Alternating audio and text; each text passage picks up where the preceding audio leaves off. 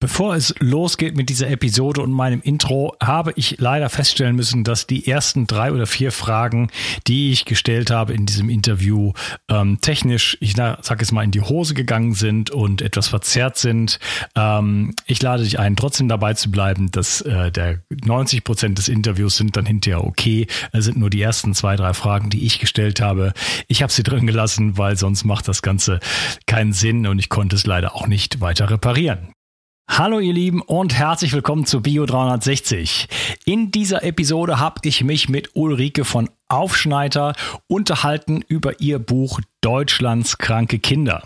Ja, und es geht ähm, um die Gesundheit unserer Kinder und um die ist es nicht allzu gut bestellt. Und sie ist eigentlich dazu gekommen, dass sie selber über die ja, Gesundheit oder nicht Gesundheit ihrer Kinder, über sogenannte Kreidezähne, das ist eine sehr starke, ja, praktisch pathologische Demineralisierung der Zähne, was wirklich ein Alarmsignal sein sollte, was die ganze Ernährung angeht, überall auf das Thema gekommen und hat dann wirklich angefangen, obwohl obwohl sie gar nicht aus dem Gesundheitssektor kommt, zu forschen und zu forschen und hat dann, ja, ist dann erstmal darauf gestoßen, wie wenig Wissen eigentlich existiert sowohl bei Zahnärzten äh, also auch als auch bei anderen Ärzten und hat sich dann sehr intensiv mit dem ganzen Thema Ernährung auseinandergesetzt. Und äh, ja wir unterhalten uns darüber was ist wirklich was was fehlt in der Ernährung was brauchen wir was ist so ein bisschen so die Politik und die Strukturen auch die dahinter stehen und wieso äh, wieso sind wir in Deutschland in so einer Situation äh, wo so etwas fast mittlerweile bei circa 30 Prozent sie sprach von 15 bis 50 Prozent der Kinder vorkommt das ist also wirklich, das sind alarmierende Zahlen. Ähm, ja, dann möchte ich vielleicht mal kurz noch mal ein bisschen Feedback vorlesen und zwar ähm, Positives und Negatives, denn jetzt gibt's auch Negatives, das ist jetzt das Neueste. Fangen wir mit dem Positiven an.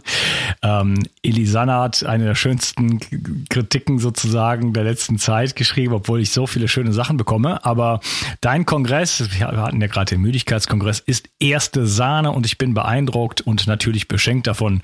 Nun aber genug des Rückblicks. Ich will dir sagen, Unkas, dass ich dich deine umwerfend schöne Energie in deinem Lächeln ungeheuer schätze. Es platzt förmlich in dein Gesicht und aus deinen Augen heraus und so häufig und im Überfluss. Was für eine Kraft und Liebe für alle. Vielen Dank. Dein Kongress ist großartig und so weiter. Sie reden dann noch weiter. Ähm, ja, das sind solche Kritiken, das lese ich natürlich super gerne und das erfreut mich. Ähm, und das, ja, sorgt irgendwo auch dafür, dass ich immer Lust habe, weiterzumachen. Auch dann noch weiterzumachen, wenn ich solche Dinge bekomme. Und ich meine, das war ja mit Ansage. Ich habe jetzt zwei eher politische Episoden gemacht, um bestimmte Strukturen aufzudecken. Ich habe das angekündigt auf Facebook dass ich, ich habe auch gesagt, erklärt, warum ich das in der Vergangenheit nicht mache, warum ich bestimmte Dinge nicht angesprochen habe, weil das Damoklesschwert der Verschwörungstheorie oder des Linkssein oder Rechtssein oder was, was ich oben, unten äh, verkehrt rum sein, irgendwie falsch sein, äh, ganz tief schwingt und äh, sofort gnadenlos zugeschlagen wird und ich die Türe sozusagen zuknallt. Ich kenne das aus meinem eigenen Bekannten Bekanntenkreis und ähm, ich habe dann auf Facebook gesagt, äh, die Zeiten sind so, dass dass ich äh, einfach bestimmte Dinge ansprechen muss, meiner Meinung nach. Und da geht es dann auch um Gesundheit, ähm, wenn es uns wirklich, ja, meiner Meinung nach an den Kragen förmlich geht. Und äh, ja, äh, gesagt, getan. Ich werde auf Facebook zerrissen von irgendwelchen äh, Leuten, die, die ich früher mal kannte in meiner Abwesenheit. Ähm, oder hier auf iTunes macht man sich die Mühe. Lieber Unkas, äh, früher war ich ein großer Fan deines Podcasts, schreibt äh, die Melanie.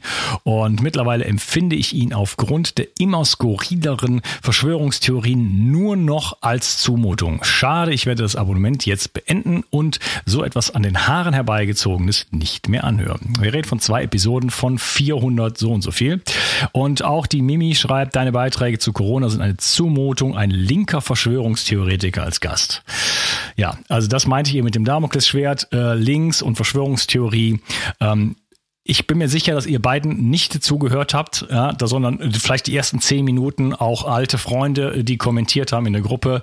Da mer man merkt oh, genau immer, oder man merkt einfach, dass die und Aus Auseinandersetzung mit dem Thema nicht stattgefunden hat, sondern es wird, werden einfach bestimmte Begriffe angesprochen und dann klappt die Türe zu. Deswegen habe ich es ja früher nicht gemacht. Und dann sind die Leute raus und ja, mir tut das irgendwo leid. Ich wusste aber auch, dass es passieren wird und so ist es jetzt nun mal. Ähm, für die Leute, die jetzt neu reingekommen sind in den, in den, äh, durch den Müdigkeitskongress beispielsweise, hier geht es natürlich nach wie vor um, um äh, Gesundheitsthemen, aber im Zeichen von den aktuellen Ereignissen, ähm, ja, denke ich, muss man das ein oder andere auch politische mal ansprechen und auch sich gerade einfach mit den Strukturen einfach auseinandersetzen, die dahinter stehen bei alledem, was jetzt gerade passiert. Denn uns stehen noch wilde und turbulente Zeiten bevor und äh, da sollte man besser ein wenig gewappnet sein.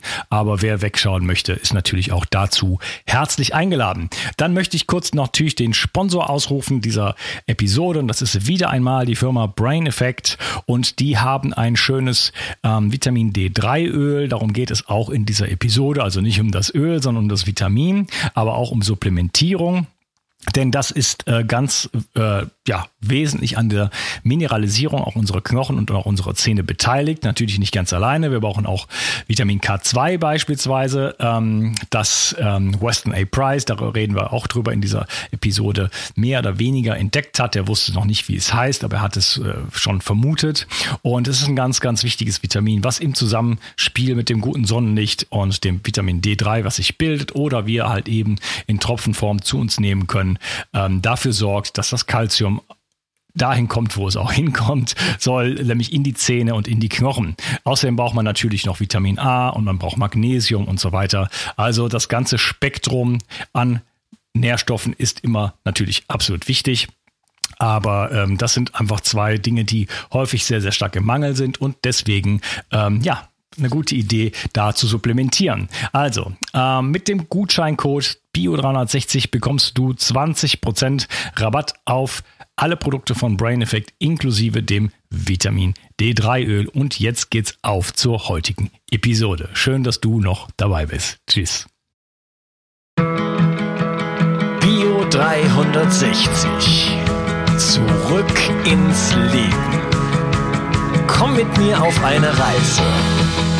Eine Reise zu mehr Energie und fantastischer Gesundheit. Ich möchte dir das Wissen und den Mut vermitteln, den ich gebraucht hätte, als ich ganz unten war.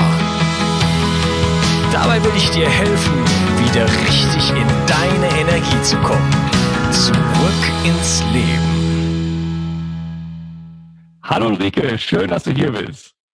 Vielen Dank, dass ich da sein darf. Ich freue mich auch und wir äh, unterhalten uns heute über das Thema Deutschlands kranke Kinder. Du hast ein Buch darüber geschrieben und äh, ich bin sehr, sehr froh, dass wir uns dem Thema überhaupt Kinder, Gesundheit widmen können. Nicht nur, weil ich selber eine Tochter habe, sondern weil ich das ein ganz wichtiges Thema finde. Und äh, ja, bevor wir da einsteigen, vielleicht kannst du dich noch ein bisschen vorstellen. Also ich habe äh, ursprünglich mit Gesundheit gar nicht so wahnsinnig viel am Hut gehabt. Ich komme eigentlich aus der Finanzindustrie, da habe ich zehn Jahre gearbeitet und ähm, seit 2009 arbeite ich als Coach und Organisationsentwicklerin mit Personen im oberen Management von Großkonzernen. Das ist eigentlich mein beruflicher Hintergrund. Ich komme allerdings aus einer Familie, wo Gesundheit ähm, und Entwicklung recht hohen Stellenwert hatte. Meine Mutter war Physiotherapeutin für frühkindliche Entwicklungsstörungen und auch international sehr bekannt und tätig. Und mein Vater war Professor für die Didaktik der Physik und hat sich also mit kognitiven Entwicklungsprozessen viel auseinandergesetzt. Das ist so ein bisschen meine Vorgeschichte und im Prinzip war Auslöser für die doch recht umfängliche Recherche, die ich um Kindergesundheit dann gestartet habe, die Tatsache, dass unser Sohn kurz vor seinem sechsten Lebensjahr 2016 im November mit einer schweren Zahnschmelzerkrankung diagnostiziert wurde. Und die nennt sich Kreidezähne.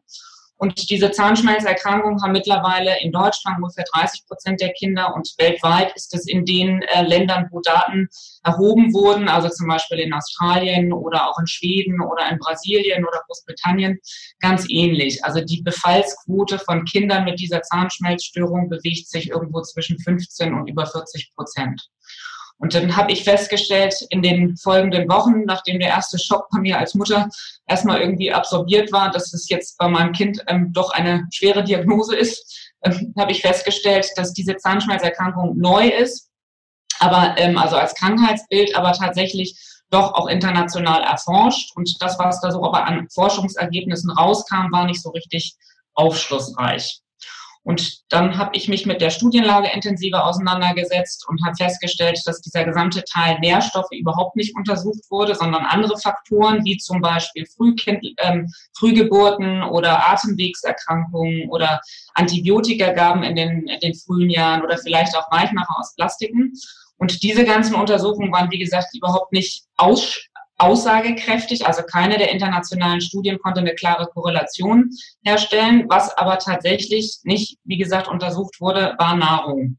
Und das fand ich total kurios, weil wenn man bedenkt, wie Kinder sich heute ernährt, nähren oder ernährt werden, halt insbesondere wenn sie in frühkindlichen Betreuungssystemen sind, wie das bei uns der Fall war, dann ähm, ist da eine hohe Differenz zu dem, was ich jetzt als Kind zum Beispiel in meiner Jugend, ich bin geboren 75, bekommen habe.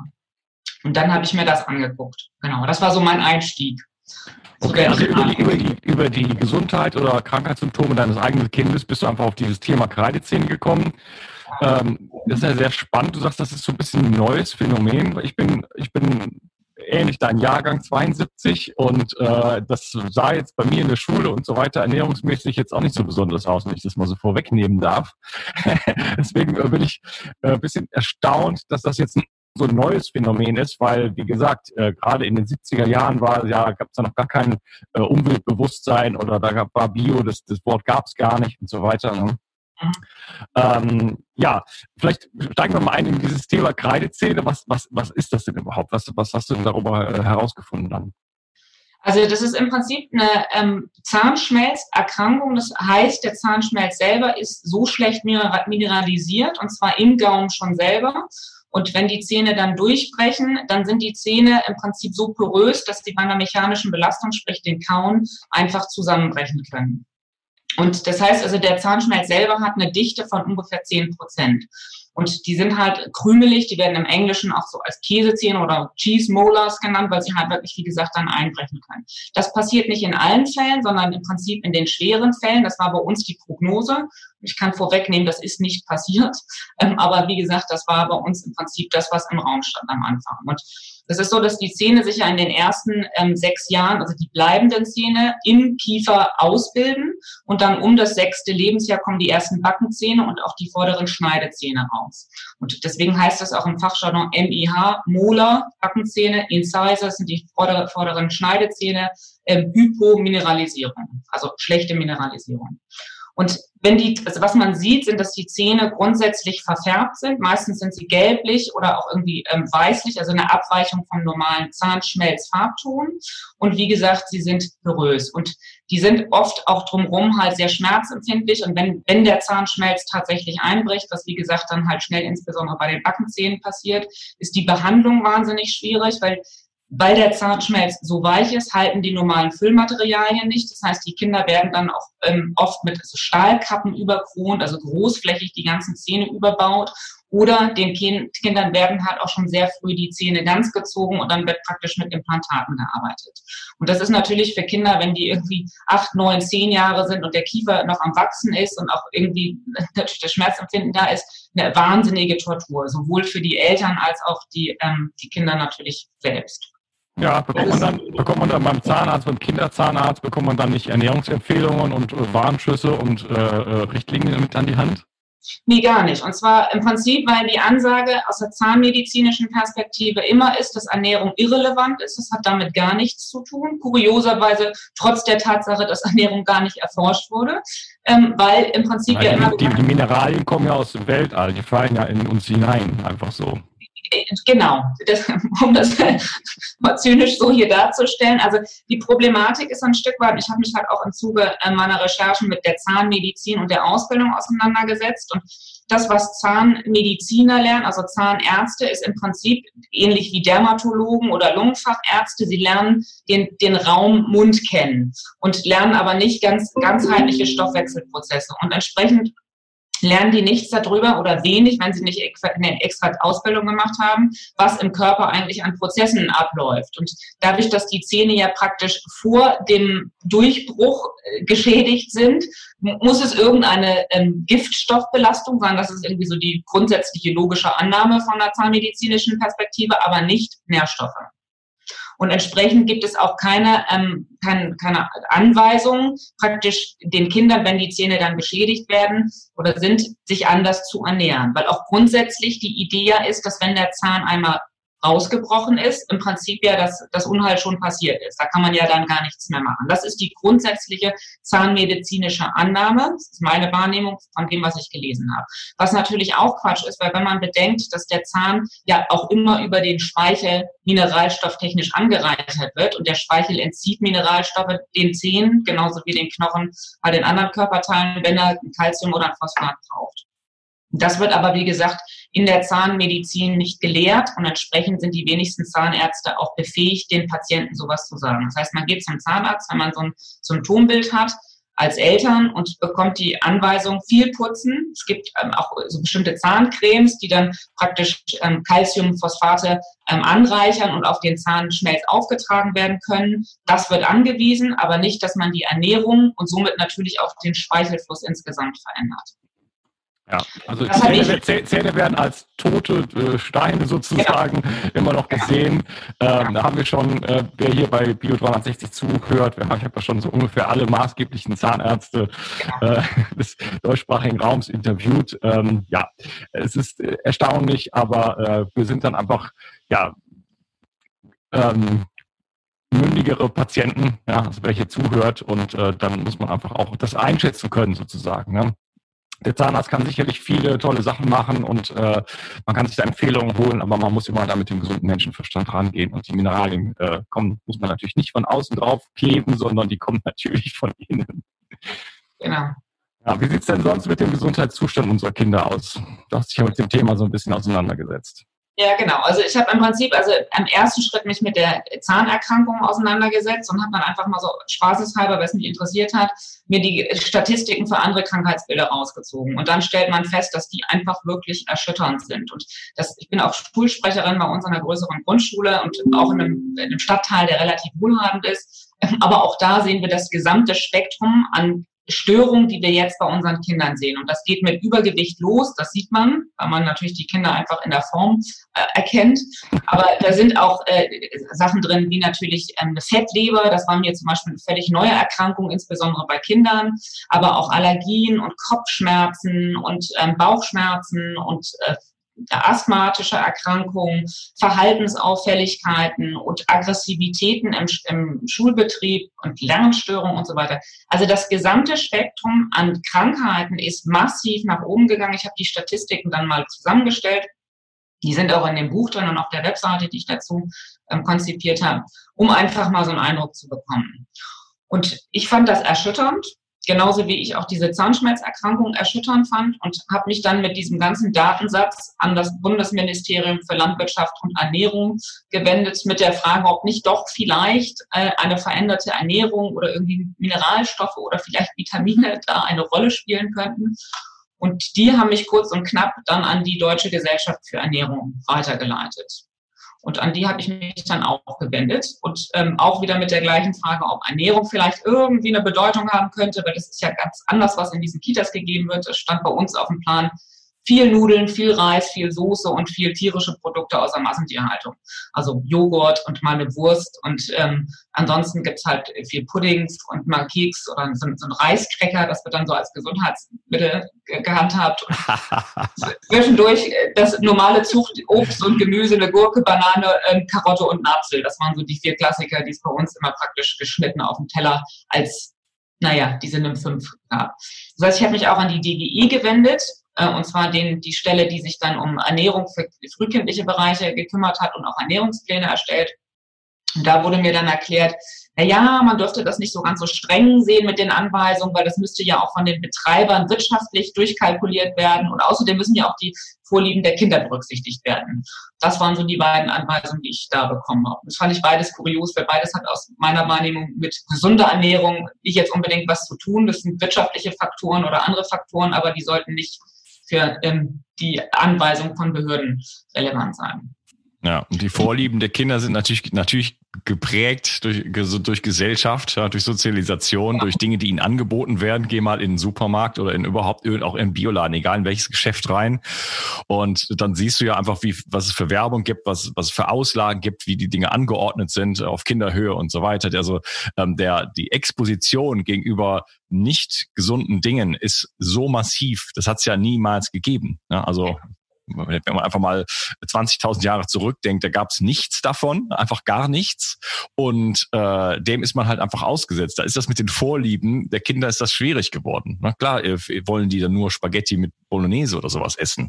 Ja, aber ähm, das wäre nicht so, wenn sie andere Dinge gewohnt wären. Genau. Und das, und das war halt auch der Vergleich, den ich zu meiner Kindheit gemacht habe. Und ich meine, du hast schon zu Recht gesagt, es gab früher viel weniger Fokus auf zum Beispiel biologisch produzierte Landwirtschaft, wobei man einfach dazu sagen muss, die war früher einfach weniger belastet, weil es einfach das Spektrum an Pestiziden damals gar nicht gab. Also Glyphosat ist bei uns zum Beispiel in den 80ern erst eingeführt worden. Das heißt, ich bin, habe da gar keinen Zugang zu gehabt. Und das gab auch früher, als ich, wie gesagt, in den 70er Jahren meine ersten äh, und prägenden, natürlich insbesondere für den Knochenstoffwechsel, relevanten Jahre verlebt habe, gab es einfach keine Convenience-Produkte. Also das war einfach auch utopisch, dass man in den Laden gegangen ist und irgendwie eine vorgefertigte äh, Tomatensoße gekauft hat. Es wurde bei uns immer alles frisch gekocht und das war einfach, weil das Angebot ein anderes war, regional und saisonal. Das war jetzt auch nicht irgendwie so, dass meine Mutter da, also ganz weit weg war von der Masse, sondern das war einfach das, was der, so die normale gut bürgerliche Familie gemacht hat. Die haben, die Frauen haben zu Hause gekocht und zwar mit dem, was es halt gab. Und das war halt ein viel geringeres Angebot. Und bei uns waren Süßigkeiten zum Beispiel was, und das wusste meine Mutter extrem verpönt. Das wurde rationalisiert wie, also wirklich ein hochgiftiger Wirkstoff und entsprechend haben wir das nicht bekommen. Und das ist, wie gesagt, bei den Kindern heute ganz anders. Wobei das natürlich ein schleichender Prozess ist, der sich über 20, 30 Jahre lang langsam aufgebaut hat. Und ich glaube auch deswegen für viele gar nicht so klar wahrnehmbar. Und auch viele von den, von den Müttern in meinem Umfeld, die dann vielleicht zehn Jahre jünger sind, die haben dann eine andere Kindheitserinnerung, weil die dann in den 80ern groß geworden sind und in den 80ern ist in Deutschland massiv der Convenience-Markt gepusht worden. Es ist natürlich jetzt in den letzten 15 Jahren nochmal rasant nach oben gegangen, aber da ist das im Prinzip schon in der eigenen Wahrnehmung gar nicht mehr so mit nur frisch kochen und ähm, Eintöpfe und Suppen, wie das jetzt noch bei mir war, ähm, in Erinnerung. Ja, da bist du, glaube ich, ein bisschen besser aufgewachsen als ich. Also äh, ja, bei mir gab es auch immer Kohl und Kartoffeln und solche Sachen zu Hause. Wir hatten nicht viel Geld. Aber in meiner Schule zum Beispiel, da gab es immer so einen Kiosk. Und in dem Kiosk, den hat der Hausmeister gemacht, ähm, da gab es nur Schokowaffeln und nicht Schokowaffeln, äh, Negerkussbrötchen, ja, das gesündeste wäre dann noch gewesen, sagen wir mal, ein weißes Brötchen mit, mit Margarine und Käse irgendwie so. Ja. Und das, das, das war da, jede Pause konnte man das kaufen. Und dann gab es natürlich schon mal immer diese Milch und Kakao und, und, und so, so, weiß ich gar nicht, so Getränke, ja, so Farbe mit, mit, mit, mit Zucker das, das, das, das war halt einfach da. Und ähm, dann, immer wenn ich zu meinen Großeltern gegangen bin, die ich geliebt habe, die war natürlich ähm, auch, ja, also Kriegsgeneration. Ne? Und äh, da war ich natürlich so der, ja, das Nesthäkchen. Also mir sollte es natürlich viel, viel besser gehen. Und die haben mir so viele Süßigkeiten gekauft, in, in aller Liebe, oder? Also alles, was, was man sich vorstellen kann, war da immer da, wenn ich, ich war das ganze Wochenende da. Und also ich habe da sehr viel Kontakt gehabt zu solchen, zu solchen Dingen. Ne? Und Haarmilch und äh, Kakao und, und, und solche Sachen. Also da bin ich ernährungsmäßig, ich habe zwar keine Kreidezähne bekommen, aber da habe ich auf jeden Fall schon mal äh, gut was wegbekommen, sag ich jetzt mal. Ne? Äh, ich war dann irgendwann mal insulinresistent. Äh, so mit 40 oder keine Ahnung, wann das angefangen hat, ne? Aber das hat halt, das nimmt halt dann so schleichend einfach so ein, so, so ein Weg auch, ne? Ich glaube, das, was ähm, unterschiedlich ist, ist ähm, wirklich jetzt in Bezug auf diese Kreidezähne die Tatsache, dass die Kinder einfach, insbesondere auch bei uns im Westen, aber auch selbst im Osten war das anders, in den ersten Jahren anders versorgt wurden. Also diese Zähne, die bauen sich ja wirklich, also gerade die jetzt die Backenzähne und die, also die, die, praktisch die ersten Zähne bauen sich wirklich in den ersten Jahren auf im Kiefer. Also die ähm, Schneidezähne und die Backenzähne kommen raus um das sechste Lebensjahr. Das heißt, die Jahre davor sind prägend. Und das war zum Beispiel in meiner Kindheit so in, in, in Westdeutschland, dass es ja überhaupt gar keine Mittagsversorgung bei, bei Kitas gab. Ja, also das, du bist ja nach Hause gekommen mittags um, um zwölf. Also du warst ja. drei oder vier Stunden weg betreut. Und jetzt ist es halt so, dass die Kinder ab eins in die Kindergärten oder Kitas gegeben werden und halt die Eltern schon vor dem Frühstück praktisch mit irgendwie ein paar Cornflakes und einem süßen Joghurt oftmals ähm, anfangen. Also das war die Ausnahme, die es früher im Kiosk gab, und zwar in der Mittelstufe. Damit geht das jetzt praktisch mit den Kindern ab eins los. Ja? Und dann gab es ja im Prinzip immer noch, oder bei vielen Familien, gesüßten Tee obendrauf oder ein Eis. Also wir sehen hier Kinder, die werden rum, rumgekarrt im Buggy, die können nicht laufen, aber haben schon Cornetto in der, in der Hand. Also das ist wirklich skurril. Das, das war in unserer Kindheit definitiv nicht so. Also wir haben die, auch diese Lebensmittel, die du beschreibst, in den 80ern, wie gesagt, in der Mittelstufe dann auch am Kiosk kaufen können. Aber es gab bei uns zum Beispiel, wie gesagt, in, der, in einem Kindergarten, ähm, in der Kindergartenzeit gar keine Fremdversorgung. Das war nur eine Versorgung zu Hause. Das heißt, man hat auch als Elternteil sehr genau gesehen, wann es von Umi eine, ein Bonbon oder ein Lolli gab. Das war dann ein Bonbon und ein Lolli. Ja, aber nicht irgendwie morgens das gesüßte Joghurt, mittags, äh, ich weiß nicht, den Pudding und eine Waffel und dann als Nachspeise den Keks in der Kita. Das ist schon, und dann geht das weiter zum Kindergeburtstag, die dann aushäusig gemacht werden, wo es dann Pommes und Schnitzel und noch wieder ein Eis gab und dann abends eine kleine Pizza. Das ist die Realität für viele Kinder heutzutage. Bisschen überspitzt, aber tatsächlich nicht sehr weit entfernt. Und das ab einem sehr, sehr frühen Alter. Das heißt, also im Prinzip waren bei uns meine Wahrnehmung, einfach die Kinder ein Stück weit in den prägenden ersten Jahren vor solchen Nahrungsmitteln geschützt. Das sind, ist auch nicht nur Nahrung, die sich verändert, es haben sich natürlich auch weitere Giftstoffe eingeschlichen, ob er über Pflegeprodukte oder Haushaltsreiniger und so weiter. Das ist ja auch alles in die Höhe gegangen in den letzten Jahren. Ja, okay. Also auf die ersten Jahre kommt es da an. Äh, ich meine, es kommt noch auf alles an, aber äh, da die ersten Jahre sind entscheidend für diese für diese Ausbildung von den Kreidezähnen. Ich habe heute eine interessante Stimme. Ich habe nämlich gestern Kekse gegessen mit meiner Tochter. Und das äh, haut mich total um, weil da halt irgendwas alles Mögliche drin ist. Und äh, ja, das ist mit Nahrungsmittelallergien dann so unterschwelligen, führt das zu solchen lustigen Effekten. Ähm, was ist denn das Problem an Keksen und, äh, und an Nudeln und, und so weiter? Warum, warum, äh, da sind doch ganz viele tolle Mineralstoffe drin, schreibt doch bestimmt die DGE auch und die sagt, man soll ganz viel davon essen. Äh, wieso, ähm, wieso führt das jetzt überhaupt zu Problemen? Also das ist ja ganz interessant, wenn man sich anguckt, was sagen denn eigentlich die DGE oder Ernährungs Behörden. Dann geben sie das Kleingedruckte raus und da gehen sie sehr differenziert auf Mineralstoffe und Vitamine und auch ähm, also die Makronährstoffe, Mikro- und Makronährstoffe gleichermaßen ein. Es gibt eine sehr international umfängliche Studienlage, was diese unterschiedlichen Nährstoffe, in die wir ja unsere Nahrung aufgeteilt haben, im Organismus bewirken.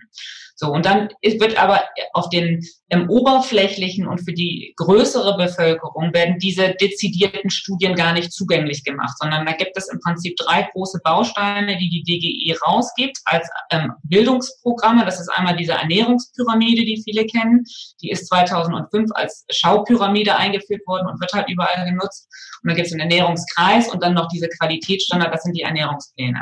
Und dort werden die besagten, von dir gerade erwähnten Nudeln und Kekse sehr gerne ähm, angepriesen. Und die fallen immer unter diese Kategorie Makronährstoffe. Es wird immer gesagt, diese, ähm, diese Nahrungsmittel geben dem Körper ja Energie. Und man braucht ja viel Energie, wenn man sich anstrengt oder wenn man halt auch ein Examen schreibt oder sonst was. Und die gesamte Diskussion fokussiert sich auf die großen Bausteine in unserer Nahrung, also Kohlenhydrate, Fette, ähm, Eiweiße etc., aber nicht auf die kleinen Bausteine. Und das ist genau die Krux mit Keksen und Nudeln und Weißmehlbrot, aber im Prinzip auch Vollkornmehlbrot, dass die einfach viel zu wenig von den essentiellen Nährstoffen Intus haben, die wir als Organismus ja auch brauchen, damit die ganzen Stoffwechselprozesse ähm, reibungslos ablaufen. Also ein Auszugsmehl, aus dem Nudeln gemacht werden oder Kekse, also ein Weißmehl, hat halt einfach fast keine Mineralstoffe mehr drin. Und der Körper kann halt nicht funktionieren, wenn er nur Energie bekommt, aber nicht die kleinen Sachen, damit im Prinzip die Stoffwechselprozesse ansonsten funktionieren.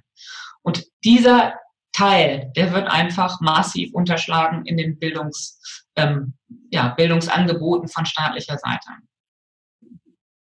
Das heißt, ähm, wir haben einfach eine Ernährung, die einfach ja einen großen Menge äh, Mangel sozusagen an, an Mikronährstoffen hat.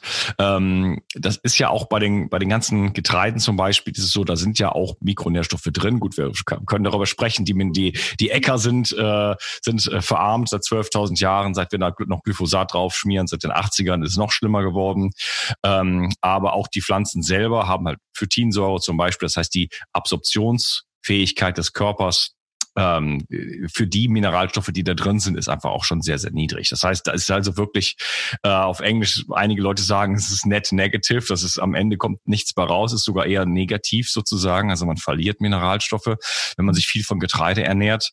Äh, das ist, äh, glaube ich, etwas, was vielen Leuten nicht so bewusst ist, ne? weil wenn man sich diese ähm, wenn man sich einfach mal was anschaut, was ist in Weizen drin, im Vollkornbrot oder so, dann äh, wirkt es schon so, als würde man da Mineralstoffe bekommen eigentlich. Mhm. Also man muss ja so ein bisschen auch immer sich angucken, was ist dann eigentlich mit den ganzen Grundnahrungsmitteln in den letzten 20 bis 50 Jahren passiert. Und wie gesagt, ich komme ja aus der Wirtschaft und weiß, dass der Hauptfokus aus kommerzieller Perspektive, wenn man ein Produkt anbieten will, ist immer die Marge. Also was kriege ich raus aus meinem Produkt, wenn ich es produziere? Und aus der Perspektive von Landwirten oder jetzt Grundnahrungsmittelherstellern ist immer der, also der Preis für Volumen relevant. Das heißt, ich habe also eine Historie jetzt hinter uns oder wir haben eine Historie hinter uns, in der Bauern oder Landwirte oder halt ähm, auch Konzerne hinten dran Saatgut produziert haben, was besonders gut hoch und groß wächst. Und das heißt aber nicht, dass, also wir haben dann viel Volumen, wir haben viel Makronährstoffe dann in diesem Getreide oder Gemüse oder auch einfach viel Wasservolumen, was man dann gut verkaufen kann, weil ich es ja per Kilopreis absetze. Aber die Mikronährstoffe sind halt in dieser Entwicklung von einem höher gezüchteten Saatgut nicht gleichzeitig mitgezogen. Und das ist im Prinzip das Problem, dass wir einen Stoffwechsel haben, der nicht an solche hochgezüchteten ähm, Saatgut oder Produkte angepasst ist. Und diese Grundbausteine, das sind halt Zuchtgemüse, ob das jetzt ein Kürbis ist oder eine Gurke oder eine Karotte oder halt eine Kartoffel. Auf der einen Seite, das, die haben schon nicht mehr genug und dann wird das Ganze auch nochmal verarbeitet und wir essen zu 50 Prozent verarbeitete Produkte, also diese Grundbausteine, die dann industriell auch nochmal wieder manipuliert werden oder auseinander und dann wieder neu zusammengesetzt werden. Und da ist dann fast gar nichts mehr dran. Und das ist dieser Prozess und was dann am Ende da ist für uns als Organismus, ist so verschwindend gering, dass wir einfach dann flächendeckend diese ganzen Störungen sehen. Ja, was war denn eigentlich bei deinen Kindern, äh, wenn du darüber sprechen möchtest, ähm, wie haben sich die denn ernährt und wie ist es dann dazu gekommen, dass die da schon Symptome gezeigt haben? Also wir haben im Prinzip ähnlich wie jetzt auch, in, würde ich jetzt mal sagen, in meinem sozialen Umfeld, die Kinder, wie gesagt, in, ab eins in der Kita gehabt. Ich habe bis eins sehr sauber auf die Ernährung geachtet, habe also nur biologische Sachen gekocht und habe das auch alles immer als Breichen vorgearbeitet und ähm, dann eingefroren und dann portion, portionsweise den Kindern halt gegeben. Und als sie dann mit eins in die Kita gegangen sind, habe ich halt wieder auch verstärkt angefangen zu arbeiten. Mein Mann hat eh gearbeitet. Und entsprechend wurden wir dann etwas ähm, entspannter ähm, in unserer Nahrungszufuhr zu den, für die Kinder. Und die haben halt morgens Cerealien gegessen, meist irgendwie Cornflakes oder mal eine Scheibe Brot. Und dann sind die in die Kita gegangen. Und in der das Wort gibt es auch erst seit den 80ern. Ja, ja, genau. Und dann gab es ein Stück Obst dazu. Also die haben gerne einen Apfel oder eine Banane gegessen. Das haben die dann halt auch bei uns bekommen oder mal eine Karotte. Und dann haben die halt, wie gesagt, tagsüber immer fremd gegessen, nämlich in der Kita. Und da gab es dann halt morgens das, was wir denen in die Brotdose reingetan haben. Da war dann auch gerne noch ein Joghurt mit dabei. Ähm, kann ich mich auch nur gruseln heute, was ich denen da gegeben habe, aber das war halt so. Und dann haben die mittags halt da in der Kita, also wie gesagt, Nudeln oder Reis oder einen Pfannkuchen oder ähm, ich weiß nicht, irgendwie einen Eintopf mit einer Wurst bekommen. Und dann nachmittags gab es da meistens irgendwie Kekse oder halt auch wieder ein bisschen Zuchtobst und Gemüse oder wieder Cerealien.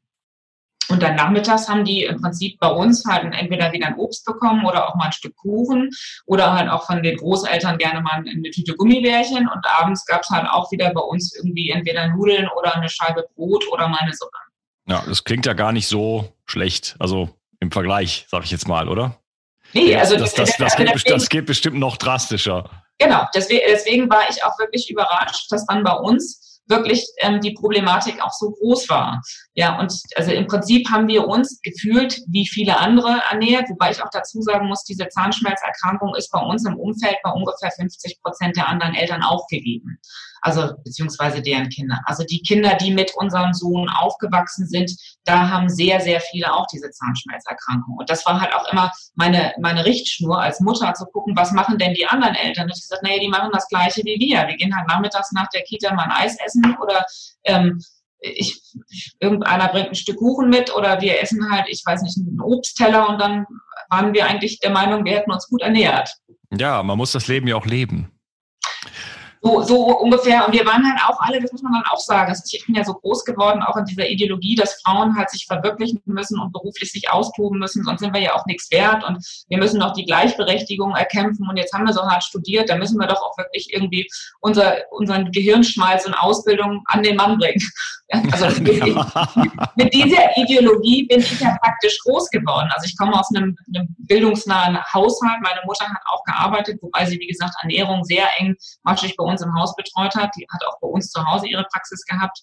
Aber ich bin, wie gesagt, so aufgewachsen, dass Frauen halt arbeiten sollen, dass das unsere Bestimmung ist und unsere Bestimmung nicht ist, dass wir zu Hause ähm, die Kinder versorgen und irgendwie den Haushalt machen. Das ist halt so was Nichtiges abgetan worden in meinem Umfeld. Und ähnlich habe ich das auch wahrgenommen und mein Fokus halt auch entsprechend nicht auf diese, ähm, die, diese Elementarbereiche gegeben. Ja, das klingt aber wirklich wie eine ganz normale äh, Ernährung für ganz, ganz viele Kinder. Also Cerealien gelten auch so als so in der Inbegriff sozusagen der gesunden Ernährung.